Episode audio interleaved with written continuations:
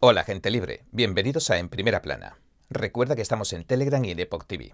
Bien, la escandalosamente imprudente imputación de 32 cargos a un expresidente la semana pasada puede haber colocado a un Estados Unidos ya en declive en una trayectoria aún más peligrosa. Como decimos, han liberado a un genio que nunca va a volver a su botella, y aunque ya se han derramado ríos de tinta sobre este caso, hoy arrojaremos luz sobre la sustancia legal real de todas y cada una de las acusaciones. También veremos cómo planea el equipo legal de Trump desestimar la acusación, así como las graves, asombrosas y fundamentadas acusaciones, ahora sí, que recaen sobre el juez que preside el caso y el fiscal que lo presentó. Según algunas figuras, incluso como el antiguo asesor de la Casa Blanca Sebastián Gorka, estas acusaciones son tan serias que se podría llegar a declarar el juicio nulo. Pero entremos en materia.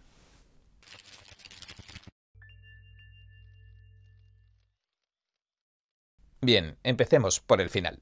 La acusación contra Trump no tiene la más mínima consistencia. Según algunos expertos en leyes, como el abogado, comentarista y prolífico ensayista Josh Hammer, la decisión catastrófica del fiscal de distrito del condado de Nueva York, Elvin Bragg, de acusar y procesar a un expresidente de los Estados Unidos ha llevado al país a un punto del que no va a poder retornar a los conservadores y a los fiscales republicanos en las jurisdicciones profundamente coloradas de todo el país, no les queda otra que responder con la misma munición, en el corto y mediano plazo, pero de manera prudente y razonable, con la intención de que el conflicto entre ambos lados del pasillo se minimice, se reduzca, para que no se acaben destruyendo mutuamente en el largo plazo. Esta predicción de Hammer me ha llamado mucho la atención porque no le falta razón. Y es que, mientras tanto, otros fiscales ambiciosos han decidido echar leña al fuego e investigar a Trump en Georgia y Washington, D.C. Una vez que han visto que Bragg ha roto uno de los precedentes que nunca se había violado, hasta ahora el partido político gobernante nunca había acusado penalmente a ninguno de los expresidentes del partido político de la oposición. No cabía imaginárselo. Y digo que eso había sido hasta ahora, que parece haberse abierto la veda contra Trump así que podrían esperarse más acusaciones de este tipo en las jurisdicciones que mencionamos, en los sitios que mencionamos. Y el precedente que se ha sentado resulta en realidad aterrador. Y me gustaría que viéramos rápidamente la sustancia legal real de los cargos antes de entrar a analizar las sorprendentes sospechas que pesan sobre el juez y sobre el fiscal. Ya hemos hablado largo y tendido del caso, así que no repetiré lo que dijimos en programas anteriores, pero pueden ver la crónica punto por punto de lo que pasó la semana pasada en nuestro último resumen semanal. Y dicho esto, vayamos al grano. El delito del Estado de Nueva York, que supuestamente violó Trump, y que es el único delito que se invoca en la acusación oficial, consiste en la falsificación de registros comerciales en primer grado.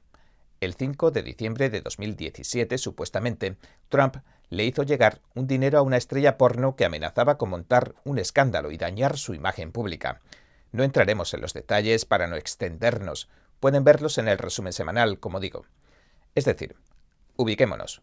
Hablamos de finales de 2017. Sin embargo, esta infracción tiene un plazo de prescripción de dos años según la ley penal de Nueva York. Es decir, el Estatuto de Limitaciones del que tanto se habla por lo tanto, se extinguió hace tres años.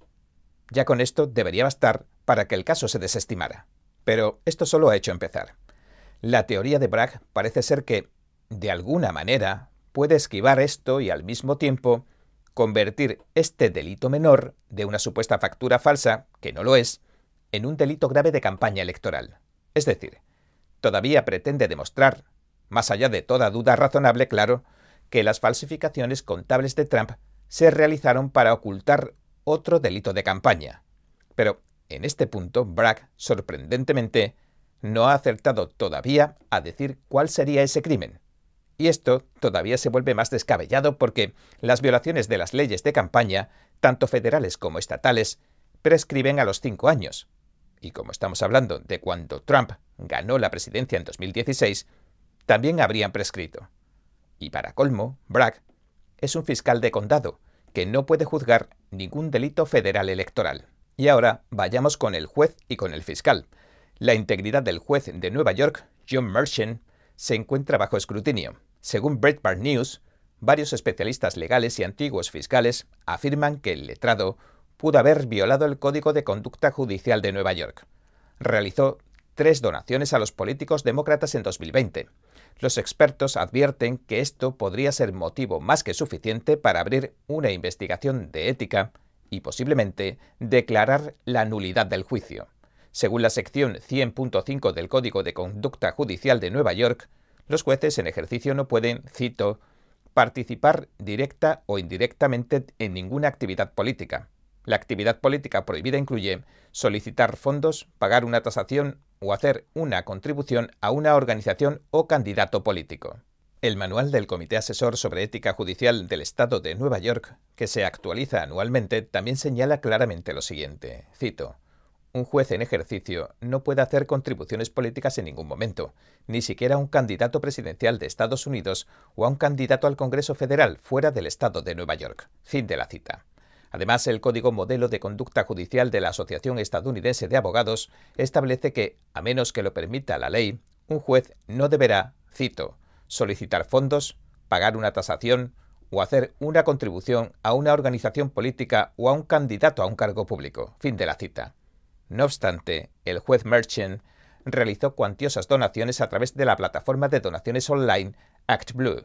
Según los registros públicos de la Comisión Federal de Elecciones, el juez de Nueva York donó en 2020 15.000 dólares a Biden, cuando este era el oponente presidencial de Trump.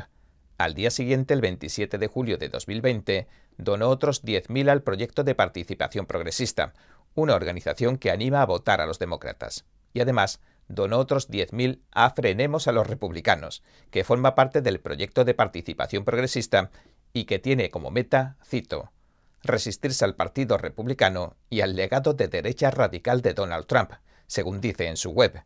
Por eso, algunos fiscales y otras figuras están dando la voz de alarma sobre el juez Merchant. Stephen Gillers, un experto en ética jurídica y profesor de Derecho de la Universidad de Nueva York, asegura que tales donaciones estarían prohibidas le dijo a la CNN, cito, la contribución a Biden y posiblemente la de frenemos a los republicanos estaría prohibida a menos que haya alguna otra explicación que lo permita. Fin de la cita. Gillers también le dijo a Breitbart News que la Comisión de Conducta Judicial del Estado de Nueva York iba a estudiar estas posibles violaciones del Código de Conducta Judicial de Nueva York y que podrían resultar en la expulsión del juez. Y detalló, cito, las violaciones pueden dar lugar a una advertencia, a una sanción privada, a una sanción pública o a sanciones más graves, como la destitución, una medida disciplinar seria, por ejemplo, la remoción, la decide la Corte de Apelaciones de Nueva York. Fin de la cita. Y aunque en la CNN acabó diciendo que no esperaba que se acabara produciendo ningún tipo de impugnación ni recusación legal, algunos expertos opinaron lo contrario. Brett Tolman, antiguo fiscal federal del Distrito de Utah y antiguo asesor del Comité Judicial del Senado, le dijo a Breitbart News que la violación de Merchant debería desembocar en su investigación y posterior recusación. Ya veremos cómo acaba todo esto. Por su parte, Trump también revelaba en su red Truth Social el martes pasado que la hija del juez Merchant trabajó para la campaña Biden-Harris en 2020 y que ahora está trabajando para una compañía que trabaja para la nueva campaña de Biden y Harris. De hecho, en su Facebook se fotografiaba con una camiseta de la campaña 2020 Biden-Harris, de la que fue directora digital. Por su parte, el fiscal que ha presentado el caso, Elvin Bragg, que recibe financiación indirecta del reconocido desestabilizador de naciones y hacedor de repúblicas bananeras, George Soros, pues bien, este fiscal Bragg es el mismo fiscal reformista que ha logrado que aumente un 22% un año tras otro la tasa de criminalidad de la ciudad de Nueva York. Y esto después de haber rebajado la friolera del 52% de los delitos graves a delitos menores. Y en medio de todo esto, en la Gran Manzana, los homicidios no dejan de aumentar. Las mujeres tienen miedo de caminar solas por la calle, y hasta hay cierto miedo de tomar el metro, no sea que las personas sin hogar y sin uso de razón te empujen contra los trenes que se aproximan. Sin embargo, así es Alvin Bragg, quien junto con la fiscal general del estado de Nueva York, Leticia James, se postuló para su cargo prometiendo abierta y explícitamente que se entregaría en cuerpo y alma a la misión de apresar a Trump. De hecho, el reportero de Real Clear Investigations, Paul Sperry, volvió a informar recientemente de que el fiscal Bragg había eliminado una publicación de Facebook con fecha del 25 de abril de 2021 que decía lo siguiente. cito, Únase a mí el martes en una conversación con Dan Goldman, mientras discutimos el veredicto de Derek Chauvin sobre Donald Trump y sobre lo que está en juego para el próximo fiscal de distrito de Manhattan. Fin de la cita. Dan Goldman, al que publicitaba Bragg en esta ocasión, también trabajó como letrado de la acusación del representante demócrata Adam Schiff durante el primer juicio político que lanzaron contra Trump. No sé si lo recuerdan. De todas formas, el hecho de esta última acusación de Trump ya se ha consumado y si no se desestima de antemano, es probable que el juicio no se celebre hasta finales de este año o principios del próximo. Y en este punto, según la ABC, el abogado de Trump ha revelado que el caso Bragg se ha convertido en la prioridad legal inmediata del expresidente. Y como ya hemos mencionado, el abogado de Trump, Jim Trusty, dijo el domingo que tratarán de que se desestimen los cargos antes de llegar a juicio, y que lo hará presentando mociones sobre los cargos que ya han prescrito legalmente o alegando que no se pueden intentar mezclar las leyes federales electorales con acusaciones estatales, etcétera, etcétera. Sea como fuere, varios expertos legales advierten de la posibilidad de que si llega a juicio, es probable que un jurado de Manhattan condene a Trump. El abogado de toda la vida, Alan Dershowitz, sugirió que la presión social en Manhattan, un lugar bajo control demócrata, obligaría a los miembros del jurado de Trump a condenarle, independientemente, claro está, de si el caso de Bragg tiene algún fundamento o no. Y bueno, este ha sido nuestro episodio de hoy. Gracias por sintonizarnos. Si le gusta nuestro programa, por favor, no olvide darle a me gusta, suscribirse y compartir este vídeo con sus amigos y su familia, porque todo el mundo merece conocer los hechos. Una vez más, gracias por ver en primera plana. Nos vemos mañana. Creo que informarse de verdad es más que solo conocer los hechos, es investigar, es buscar la verdad para ser libre. ¿Quieres saber más? ¿Quieres llegar a la fuente? Venga con nosotros al descubierto, un programa donde no solo compartimos las noticias, sino que también vemos los hechos desde diferentes ángulos y de manera imparcial. Suscríbase gratuitamente a nuestro canal al descubierto y usted podrá tomar una decisión informada. Lo esperamos de lunes a viernes en YouTube y en Epoch TV 19 y 30 hora del este.